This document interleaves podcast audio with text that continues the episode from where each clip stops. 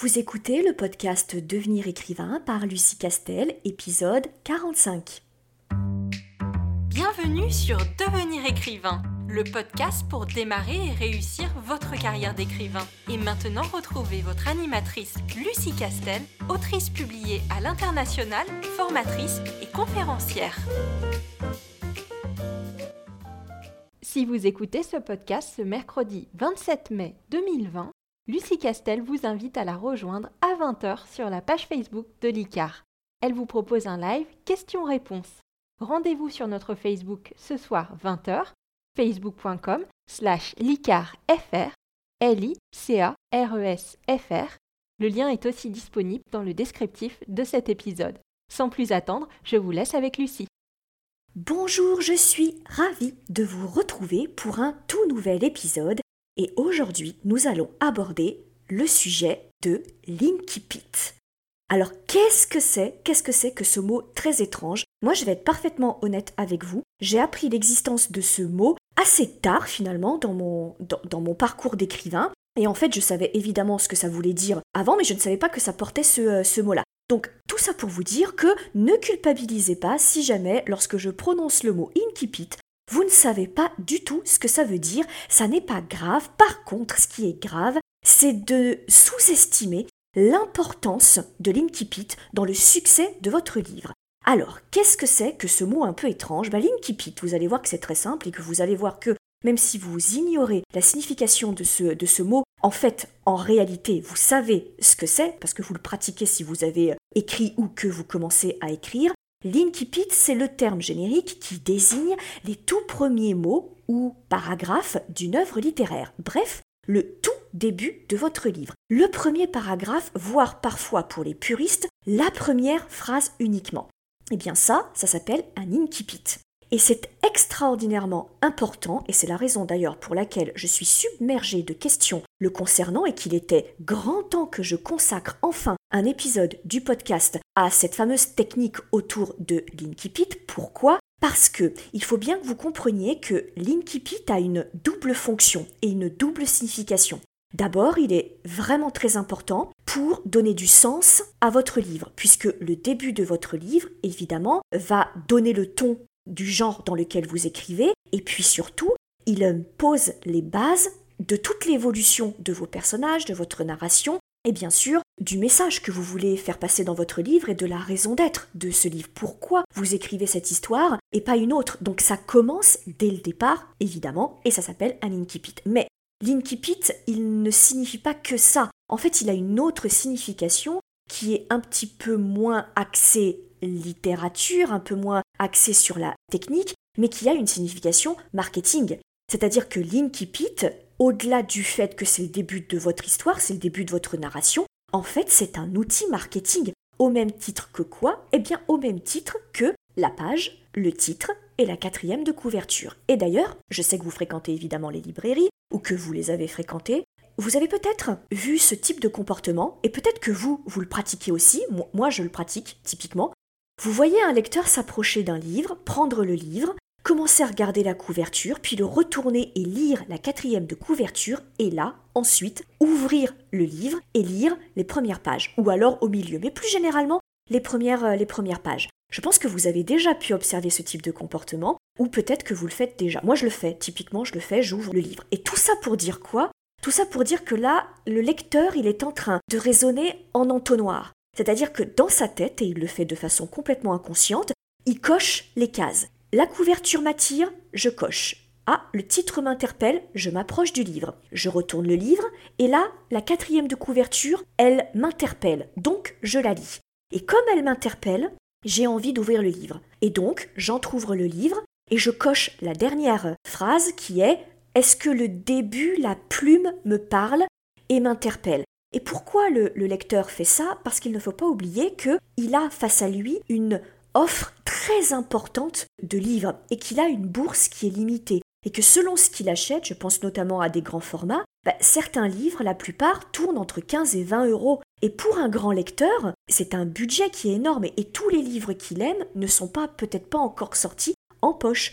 Ou peut-être que pour X raisons, il n'aime pas trop l'e-book, donc du coup il préfère le papier, alors forcément, le budget est en conséquence. Et donc le fait de faire ces différents gestes, c'est une façon pour lui, disons, d'obtenir une certaine forme de garantie. Il se dit Ah, la couverture est jolie. Ah, le titre m'interpelle. Tiens, la quatrième de couverture a l'air super intéressante. Ah, et en plus, le début du roman m'interpelle. Alors peut-être que je ne vais pas aimer le livre, mais quand même, j'ai fait ce qu'il fallait pour me dire que cet achat n'est pas complètement déraisonnable parce que bah, j'ai coché plein de trucs et ces trucs ont tendance à me faire penser que je vais passer un bon moment avec ce livre-là. N'oubliez jamais que le lecteur, c'est une personne comme vous, comme moi, donc elle est raisonnable. Et donc quand elle va dépenser 20 euros, elle réfléchit un peu à dépenser ces 20 euros, bien entendu. Surtout que elle sait très bien qu'elle va craquer sur d'autres livres bientôt et que peut-être elle n'a pas un palace de 600 mètres carrés et qu'au bout d'un moment, si elle aime les livres papier, il va falloir qu'elle fasse un choix parce que bah, ces étagères ne sont pas extensibles. Effectivement, la problématique de Linky mais comme je le dis dans tous mes podcasts, si vous me suivez un petit peu, l'auteur est pris entre deux feux, à savoir d'un côté l'expression, son expression artistique pure, qui est que je suis auteur, et mon expression plus euh, facile et la plus naturelle, c'est l'écriture,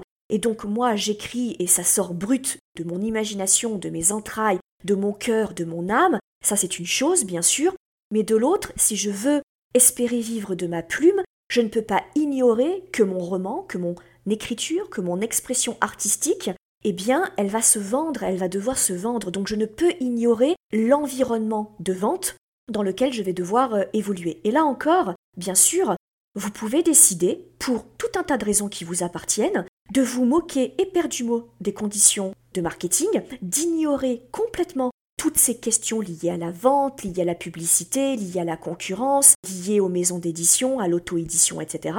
Et ne vous consacrer que à l'écriture en faisant exactement ce que vous voulez, les genres que vous voulez, et en publiant que vous gagnez de l'argent ou que vous ne gagnez pas d'argent, c'est pas ça qui est important pour vous. Il n'y a pas de jugement de valeur sur ce choix. Vous pouvez faire ce choix d'écriture. Mais à partir du moment où vous décidez de vivre de votre plume, donc d'envisager une véritable carrière, et donc de devenir des professionnels, un professionnel de l'écriture, vous ne pouvez pas faire l'impasse sur le contexte marketing, le contexte de vente de votre livre. Et le contexte, le marché, c'est qu'il est très concurrentiel. Encore une fois, et on est beaucoup de professionnels à le déplorer, vous arrivez à un moment où on a une vraiment une, une endémie de publications, on est euh, submergé de publications toutes les années, il y a beaucoup plus de publications que de demandes, et donc évidemment, ça sature le marché complètement et ça vous oblige, hélas ou pas, ça dépend de quel point de vue vous vous placez, mais ça vous oblige à penser votre écriture de façon un peu stratégique et un peu marketing du fait de cette saturation du, du marché et que cette saturation du marché, bah non seulement elle vous noie dans la masse, mais en plus elle vous donne pas le temps à votre livre de faire un peu son trou, ce qui était le cas euh, il y a 50 euh, ans, 60 ans ou même 40 euh, ans. C'est plus le cas à l'heure actuelle. Donc du coup, il faut que votre livre soit efficace tout de suite. Et l'efficacité, évidemment, elle est dans la narration, mais ça dans la narration, je ne le saurais pas avant d'avoir lu votre livre en son entier. Donc l'efficacité de votre roman, moi en tant que lecteur, je vais la voir sur votre couverture, sur votre titre, sur votre quatrième de couverture et bien sûr sur l'Inkipit. Donc, lorsqu'on me pose cette question, et encore une fois, on m'a énormément posé de questions, sur cette technique liée à l'Inkipit. Est-ce qu'il est aussi essentiel et important qu'on le pense? La réponse est oui, absolument. L'Inkipit est extraordinairement important et on ne peut pas se louper sur l'Inkipit. Autant à l'intérieur du roman, vous pouvez avoir des passages qui sont un petit peu plus lents, un petit peu plus descriptifs, qui fera peut-être dire à certains lecteurs bon, il y a quelques passages un petit peu longs, mais c'est pas grave parce que parce qu'en fait à la fin, vraiment, l'histoire vaut le coup. Mais si dès le départ, dès votre Inkipit, c'est pas ultra précis, c'est pas ultra efficace, là, vous êtes sûr que le lecteur qui a un temps compté, qui a une bourse limitée et qui est submergé par le choix, mais comment vous voulez que ce lecteur se dise non, mais je vais quand même lui donner sa chance. Voilà, je, vais, je vais quand même acheter le livre parce que quand même la quatrième de couve, elle m'interpelle. Oui, bien sûr, certains lecteurs vont pouvoir peut-être faire ça s'ils ne regardent pas trop sur leur bourse, mais pour un lecteur qui doit choisir, il va faire deux, trois, quatre bouquins dans l'allée, dans la travée, et bien sûr, il prendra celui dont l'Inkipit l'accroche dès le départ. Donc ça, c'est extrêmement important. Du coup, je vous propose, dans ce podcast, d'abord de vous expliquer quel type d'incipit vous pouvez actionner et utiliser. Et ensuite, je vais vous donner quelques conseils pour ne pas rater votre incipit. Alors encore une fois, comme je vous dis souvent dans ces podcasts, je fais pas dans la malhonnêteté intellectuelle. Il n'y a pas de formule magique. Hein. Si je l'avais, je serais multimilliardaire sur une île en train de siroter euh, des cocktails, ce qui n'est pas ce qui n'est pas le cas, évidemment. Mais par contre, vous avez des trucs et astuces qui marchent vraiment très bien et qui vous permettent d'éviter les plus gros écueils sur l'Inkipit. Donc c'est ce que nous allons voir dans ce petit euh, podcast. Tout d'abord, en ce qui concerne les différents types d'Inkipit, c'est-à-dire les différentes façons dont vous avez de démarrer votre histoire. Alors, on en a de plusieurs sortes. Moi, je vais vous parler vraiment des grandes, grandes catégories d'incipit. Vous avez ce qu'on appelle les incipits statiques. C'est-à-dire, en gros, ce sont des incipits qui sont des incipits de description. C'est-à-dire que là, vous imaginez, je donne souvent ce parallèle avec le cinéma parce que je trouve que c'est que c'est plus parlant parce qu'on visualise plus. Là, euh, vous êtes par exemple dans un film où la scène d'ouverture, c'est la caméra qui est en train de circuler dans un environnement un paysage, une montagne avec une voix off. Je ne sais pas si vous avez euh, vu euh, Le Seigneur des Anneaux, eh bien vous avez euh, l'un des trois qui s'ouvre sur un plan absolument magnifique d'une montagne et, vous, on entend Galadriel qui raconte un peu la prophétie et la légende autour de l'anneau, etc. Donc ça c'est ce qu'on appelle un incipit statique, c'est-à-dire qu'il ne se passe rien finalement, donc c'est juste de la description. On pose le cadre. Ça c'est une chose. Vous avez d'autres types d'incipit qui est ce qu'on appelle l'incipit dynamique. Alors, exemple d'incipit dynamique, dans un film, ce serait l'ouverture par euh, une explosion. Alors là, par exemple, je vous renvoie à l'un des Die Hard, qui doit être le troisième, je pense. Et on filme une rue, ça dure euh, deux secondes. Alors la rue, elle est, euh, elle est tout à fait calme, c'est une rue basique avec des gens qui se promènent, etc. Et là, d'un seul coup, il y a une explosion qui fait sauter la moitié de la rue. Et ça commence comme ça. Bon, typiquement, voilà, ça, on est dans un incipit dynamique, c'est-à-dire que vous plongez le lecteur dès les premiers instants dans une action. Et puis, vous avez ce qu'on appelle les incipits mixtes ou progressifs et qui en fait résonnent en entonnoir. C'est-à-dire que vous avez la première phrase, c'est euh, très énigmatique, euh, très descriptif, etc. Et puis la phrase numéro 2, c'est tout de suite une, une action. Donc vous ciblez tout de suite une action. C'est les trois grands. Alors, si vous faites un petit peu des recherches, vous verrez qu'il existe d'autres types d'incipit. Vous avez les incipits type de chansons. Vous démarrez par une prophétie ou, par une légende, et puis vous le faites sous forme de chanson. Hein, c'est un, prologue, par exemple, ou l'incipit suspensif. Donc, il y a un début d'action qui est en suspens, et donc après, vous démarrez par chapitre 1. Donc voilà, vous, vous en avez plein, mais moi, je vous ai cité ceux qui sont le plus courants. Très clairement, il n'y a pas de bon ou de mauvais choix. C'est-à-dire qu'il n'y a pas un incipit qui fonctionne mieux que l'autre. C'est vous qui voyez selon votre sensibilité et selon aussi votre histoire. Donc vous pouvez choisir un incipit descriptif, donc statique, comme vous pouvez écrire un incipit dynamique, donc d'action, il n'y a aucun problème, il n'y a pas de hiérarchie entre les deux. Par contre, si les deux ont leurs avantages, les deux ont aussi leurs inconvénients. Donc encore une fois, si vous choisissez l'un ou l'autre, pas de problème, encore une fois, l'un et l'autre sont très bien, mais vous le faites correctement. Si on prend l'incipit statique, c'est-à-dire l'incipit qui va être euh, descriptif, Faites attention, ça peut être très joli, ça peut être très confortable pour euh, votre lecteur parce que le problème du, l'incipit dynamique, c'est qu'il est très efficace, mais comme vous plongez direct le lecteur dans l'action, et que du coup il connaît, il débarque, hein, le lecteur, donc il, il connaît pas votre univers, il connaît pas les personnages encore, il sait à peine à quel moment est-ce que ça se déroule l'histoire, donc ça risque de faire un peu beaucoup pour lui, donc il est vite noyé. Alors que l'incipit de description, c'est confortable, c'est enrobant, on lui dit un petit peu assieds-toi, prends ton temps, je t'introduis dans mon monde de façon douce, tranquille, etc. Le problème, c'est que on peut vite se faire chier. C'est-à-dire que les descriptions, c'est très joli, hein, mais les descriptions, retenez souvent que ça fait plus plaisir à l'auteur que au lecteur. C'est-à-dire que nous, auteurs, on adore, on adore les descriptions, euh, faire de jolies métaphores, employer de jolis mots. Alors en plus, c'est le début de notre livre, donc on a plein de choses à raconter euh, au lecteur. Mais n'oubliez pas que le lecteur, euh, il faut lui donner que ce qui est efficace pour comprendre la suite de votre narration. Il s'en fout que vous passiez trois pages à lui expliquer les rues de la ville que vous avez aimées, l'architecture, le mobilier, euh, euh, les porterons d'une habitation de Hobbit, voilà, très clairement. Donc ça, ça nous fait plaisir à nous, mais ça passe plus euh, maintenant. Dans un contexte où les, lecteurs sont aussi souvent très consommateurs de séries, très clairement, ils ont l'habitude qu'on rentre beaucoup plus dans le vif du sujet et surtout que les descriptions soient beaucoup plus précises. Donc faites attention, encore une fois, quand vous démarrez par de la description, il faut que vos phrases soient courtes et soient efficaces. Ça veut dire quoi? Ça veut dire une phrase, une information, une phrase, une information. Ne tournez pas 50 fois autour du pot. Très clairement, parce que là, le lecteur va dire Ah oui, d'accord, c'est joli, mais moi, au bout d'un paragraphe, je sais toujours pas où je suis, ça va, je, décroche. Donc, ça, c'est très important. Pour l'incipit dynamique, très clairement, je ne vais pas vous mentir, l'incipit dynamique, c'est le gadget qui marche un peu plus.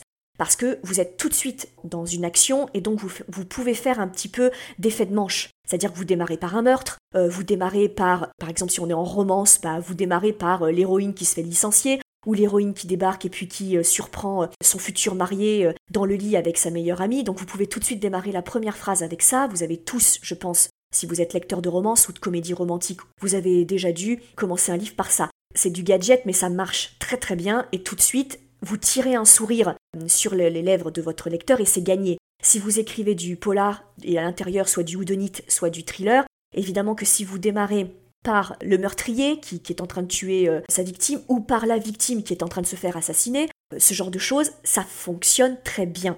Alors bien sûr, je pense que certains d'entre vous vont me dire Ouais, mais attends, c'est hyper cliché ça. Attention, n'oubliez jamais que le cliché, s'il est cliché, c'est pas pour rien, c'est parce qu'il est efficace. Ce qui est cliché et donc négatif, c'est que vous le fassiez mal. Mais si vous le faites de façon efficace, un cliché, c'est très bien. S'il est cliché, c'est parce que justement il est très efficace et que donc le lecteur adore ça. Et le lecteur, nous aussi, moi je m'inclus dans, dans, le lectorat. C'est juste que ce qui nous fait rouler des yeux au ciel en disant oh là là, encore, c'est que c'est fait avec assez peu de subtilité. Mais par exemple, ouvrir un thriller par une victime qui meurt ou un tueur qui la tue, ça peut être ultra efficace, même si ça a été fait des milliards de fois. Votre originalité, encore une fois, et je n'arrête pas de le répéter dans ce podcast, votre originalité, elle n'est pas dans les idées, elle n'est pas dans le découpage parce que tout a été à peu près fait. Elle est dans la façon dont vous abordez vos personnages et dans votre plume, dans l'efficacité de votre plume. C'est ça qui va faire votre originalité. Faites attention, dans l'incipit dynamique, dans l'incipit d'action, s'il est globalement très efficace, il y a un écueil, c'est que si vous démarrez direct dans l'action, forcément vous allez démarrer avec des personnages, parce que si vous avez une action, c'est que vous avez des personnages qui réalisent cette action, et n'oubliez pas que le lecteur, il sait même pas qui c'est, en fait. Il sait pas d'où il vient, il sait à peine si c'est un homme, si c'est une femme, etc. Ça va vous obliger à, dès le départ, distiller des informations. Mais alors le problème, c'est comme vous êtes dans l'incipit d'action, vous êtes d'abord dans l'action, et qu'il va falloir que dans votre action, vous soyez suffisamment subtil pour que, en un mot, en deux mots, vous donniez des informations au lecteur pour qu'il sache. Ah, c'est donc un homme, il est dans la trentaine, il est euh, malade, il, est, euh, euh, il a été chassé de son domicile, il est sans domicile fixe. ah, c'est une femme, elle a un caractère compliqué, elle est très effacée, elle est... Vous voyez que dès la première, deuxième phrase, troisième phrase, le lecteur en un mot, il commence déjà à sentir le caractère du personnage et évidemment où il se positionne dans le livre. Pareil, si vous êtes dans des genres de fantastique, il faut que vous donniez suffisamment d'informations pour que le lecteur qui débarque dans un monde entièrement inventé ait quand même quelques infos pour qu'il comprenne où est-ce qu'il se trouve. Donc deux mots sur euh, la pièce ou l'endroit où il se trouve, deux mots sur la créature qu'il a en face de lui. Voilà. Donc ça c'est extrêmement important. En fait, n'oubliez jamais, je le dis tout le temps, mais quand vous êtes dans l'action, vous êtes un metteur en scène, vraiment. Que vous soyez auteur de romans ou que vous soyez auteur de scénarii ou que vous soyez euh, réalisateur ou metteur en scène, vous devez mettre en scène l'action. Et donc, euh, mettre en scène l'action, ça veut dire quoi? Ça veut dire que vous faites entrer le lecteur dans une scène et que vous lui donnez suffisamment d'informations dès le départ pour que le lecteur ne soit pas largué et qu'il comprenne. Donc ça, c'est extrêmement important. Donc les deux incipits fonctionnent très bien, mais attention, incipit statique évitez les trop longues descriptions, phrases courtes et dynamiques. Et si vous êtes dans l'incipit d'action, faites attention, balisez bien votre action, hein, parce que sinon je vais être paumé. Donc qu'il soit paumé les trois premières phrases, c'est pas grave. Par contre, au bout d'une page, si je suis toujours paumé et que je sais pas qui parle, euh, là ça va pas le, faire. Je vais quand même continuer à certains écueils que je, que je vois. Il y a un écueil aussi un peu important, c'est euh, les fameuses problématiques autour de est-ce qu'on peut démarrer son livre par un dialogue? C'est-à-dire est-ce que je peux démarrer l'incipit direct par une réplique, par un dialogue Là, vous avez deux écoles.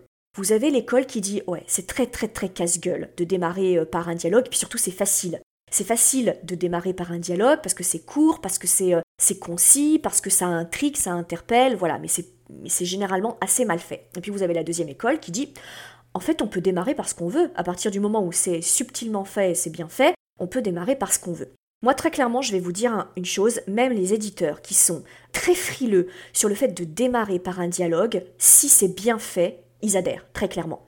Il n'y a pas d'interdiction formelle qui est de dire « Ouh là là, surtout ne démarrez pas par un dialogue ». Alors pourquoi est-ce que le fait de démarrer par un dialogue, ça a si mauvaise réputation dans le domaine euh, de l'écriture? Pour la simple et bonne raison que le dialogue, je l'ai déjà dit euh, plusieurs fois, mais le dialogue, pour qu'il soit efficace, il faut que votre personnage qui parle soit modalisé. C'est-à-dire qu'en une réplique, il faut que je sente le caractère de votre personnage. Et il faut aussi que vous m'indiquiez très vite qui parle en fait. Et l'écueil, ce serait de commencer à faire une série de répliques, par exemple 4-5 répliques, sans que je sache qui est qui. Et moi, je suis largué très très vite. Et ça, c'est très mal fait, typiquement. Mais si vous le faites subtilement, c'est-à-dire que si vous faites une première réplique, incipit, une réplique, et que très vite vous dites Sidonie euh, venait de claquer la porte de son employeur, etc., etc. Là, je comprends tout de suite que la réplique qui vient, euh, la punchline, parce que bien sûr, si vous faites une réplique, il faut que ce soit une punchline, si vous commencez par une réplique, je comprends que c'est euh, la Sidonie, qu'elle vient de perdre son travail et que c'est une jeune femme. et ça me va. Mais si vous démarrez un dialogue par deux ou trois personnages, alors déjà vous arrêtez à deux personnages parce que votre lecteur il va être largué, encore une fois, il ne sait pas qui est qui. Donc au-delà de, deux personnages, c'est vraiment très très très casse-gueule. Je dis pas que vous pourrez pas réussir à faire un super incipit d'un dialogue dès le départ avec quatre personnages, mais je vous dis que c'est vraiment vraiment casse-gueule. Donc deux personnages tout de suite, et ne mettez pas cinq répliques avant de me dire que le personnage numéro 1 c'est Robert et le personnage numéro 2 c'est Samantha vous me le mettez très vite, en une phrase, vraiment en une incise très courte, mais vous me donnez tout de suite des billes pour que je sache qui est qui. C'est-à-dire que vous n'attendez pas 5, 6, 7 répliques avant de dire Ah, au fait, celui qui a démarré la réplique, c'est euh, Jules, et euh, celui qui lui répondait, c'était Robert. Parce que vous allez me perdre très vite. Et surtout, vous ne pouvez pas faire de dialogue dans l'Inkipit qui soit des dialogues de description, où en gros vous êtes dans l'explication et dans l'information. Si vous démarrez votre incipit par un dialogue, par une réplique, il faut que ce soit une punchline. Parce que sinon elle passe à côté et donc du coup je vais, je vais me dire mais, mais pourquoi tu démarres par un dialogue? T'aurais pu me le faire par un joli paragraphe. Si c'est juste pour m'informer de quelque chose, ça n'a aucun intérêt. Donc faites très attention euh, là-dessus. Ça c'était un gros écueil. Et autre chose, je voudrais aussi attirer votre attention là-dessus, cet écueil-là. Alors cet écueil, il va s'adresser à ceux d'entre vous qui écrivent dans le genre fantastique ou d'héroïque euh, fantasy, bref, dans les genres de l'imaginaire plus généralement. Pourquoi? Parce que là, votre problématique en plus, c'est que euh, vous faites entrer le lecteur dans un monde entièrement inventé. Du coup, c'est plus dur parce que euh, bah, le lecteur, il n'a pas les codes. Si vous écrivez un livre sur du contemporain et sur la vie réelle, quand vous dites euh, métro, quand vous dites euh, euh, mairie, quand vous dites par exemple librairie ou bibliothèque, on voit tout de suite ce que c'est en fait, on n'a pas besoin de traduction. Par contre, si vous êtes dans un monde complètement imaginaire où vous inventez tout, où il y a des, monstres avec des noms particuliers, où vous avez des assemblées ou des, moyens de transport avec des noms particuliers, alors ça, le problème, c'est que vous pouvez pas mettre un glossaire en début de roman. Alors bien sûr, je sais qu'il y a certains euh, livres qui ont un glossaire, mais en général, ils l'ont à la fin, ce glossaire, pas dès le début, parce que vous allez euh, larguer complètement la plupart des, lecteurs. Donc la difficulté, du coup, c'est qu'il faut que vous fassiez entrer le lecteur très rapidement dans votre monde, dans votre mythologie, mais là, surtout, par pitié, et je l'ai encore lu il n'y a pas très longtemps sur un de nos élèves qui euh, voulait soumettre un manuscrit et que j'ai corrigé, où là, dans le premier paragraphe, j'ai quatre noms inventés. C'est pas possible, c'est pas possible. Parce que en tant que lecteur, moi, au bout du quatrième, je me dis, euh, alors ça y est, j'ai déjà complètement oublié le, premier mot. Alors ça veut dire quoi euh, déjà? Vous ne pouvez pas demander au lecteur la même concentration que vous avez vous lorsque vous avez écrit votre livre. Vous, vous connaissez parfaitement vos mots, ils ont du sens pour vous. Mais n'oubliez pas que votre lecteur, ça se trouve, il va commencer votre livre, il aura passé une journée horrible à son euh, boulot, il sera fatigué que c'est pas possible, et il décide du coup de se détendre et d'ouvrir votre livre euh, dans le métro où il y a du bruit, où il y a du... Ça, ça c'est pas possible, vous pouvez pas lui demander la, même concentration que vous, tranquillement, derrière votre bureau, etc. Bien sûr, c'est rageant parce que vous vous dites, bah, attendez, euh, moi j'en ai mis que 4 et on voit bien ce que c'est. Oui, mais mettez-vous à la place du lecteur. Et le lecteur, si ça se trouve, il a plein de choses en tête, et du coup, ben voilà, il est un peu moins euh, concentré et un petit peu moins attentif que vous. Facilitez-lui la tâche. Et c'est compliqué pour vous parce que vous avez un univers riche et que vous allez devoir lui expliquer tout ça et que, et que même à la fin du roman, tout ce vocabulaire va expliquer le succès de votre livre parce que vous aurez créé une mythologie de malade. Mais au début, attention, allez-y mollo. Et si je vous mets en garde, c'est parce que, en tant qu'auteur, c'est un écueil qu'on a tous. On veut tellement bien faire, on veut tellement donner dès le départ au lecteur toutes les billes, on veut tellement tout de suite tout lui expliquer pour que du coup il soit carré et il sait, il sait où il se trouve, que c'est trop dense en fait. Le début est trop dense et le lecteur il est submergé d'informations. Donc revoyez vos prétentions à la baisse. En fait, raisonnez comme si votre lecteur c'est quelqu'un qui a passé une journée horrible, qui a passé une nuit blanche, qui est crevé et qui, au bout du bout, quand il commence votre livre, qui se trouve dans un environnement qui est plein de bruit. Voilà. Ayez ça en tête lorsque vous démarrez votre livre. Et donc, vous vous dites, quand je démarre mon livre, il faut que ce soit fluide, efficace, simple, pour que un lecteur crevé dans un environnement très sonore puisse quand même piger tout de suite où il se trouve. Voilà tout ce que je voulais vous dire sur l'Inkipit. C'est quelque chose de très important. Nous, à la formation Devenir écrivain de l'ICAR, on prévoit plusieurs séances là-dessus et des exercices parce que c'est vraiment important. Encore une fois, je vous encourage à vous abonner à notre newsletter parce qu'on revient assez souvent sur cette euh, notion, bien entendu, et puis vous avez euh, plein d'autres ressources gratuites si vous adhérez à notre newsletter. Et puis je voudrais aussi vous indiquer un petit site que moi j'aime beaucoup qui s'appelle Ça a débuté comme ça, vous tapez ça a débuté comme ça sur votre moteur de recherche, et en fait c'est un site qui recense des centaines et des centaines d'extraits d'Inkipit. Il y a des classiques, vraiment, et puis il y a aussi des auteurs contemporains. Et pourquoi c'est intéressant? Parce que ça vous donne un tour d'horizon sur les débuts de romans et ça vous permet de voir ah tiens ça c'est de la description, ça c'est poétique, ça c'est de l'action, ah tiens ça c'est un, une réplique. Alors bien sûr je vous dis pas qu'il faut pomper, euh, vous savez ce que je pense du fait de pomper euh, sur des œuvres qui ont déjà été écrites, mais par contre à force d'en lire, vous finissez par comprendre ah il faut que je sois efficace, il faut que je sois concis, il faut que je sois percutant, et je trouve que c'est une super lecture, donc n'hésitez pas à aller sur ce blog qui est super sympa. Ça a débuté comme ça, si vous êtes euh, intéressé. Et puis bien sûr, on a évidemment les sessions de formation Devenir écrivain qui portent là-dessus et sur lequel on fait un certain nombre d'exercices. Voilà, je suis ravie d'avoir passé ce temps avec vous. Ce podcast est un peu plus long que ce que je fais habituellement, mais c'est vraiment quelque chose d'important et d'assez technique. Et j'espère vous avoir apporté quelques pistes de réflexion et certains petits trucs et astuces. Et je vous dis bien sûr à très bientôt. Vous voulez devenir écrivain? Inscrivez-vous à notre newsletter et recevez en cadeau notre modèle de fiche de personnage ultra complète. Chaque semaine, découvrez nos conseils et une bonne dose de motivation. Rendez-vous sur licar.fr, l e.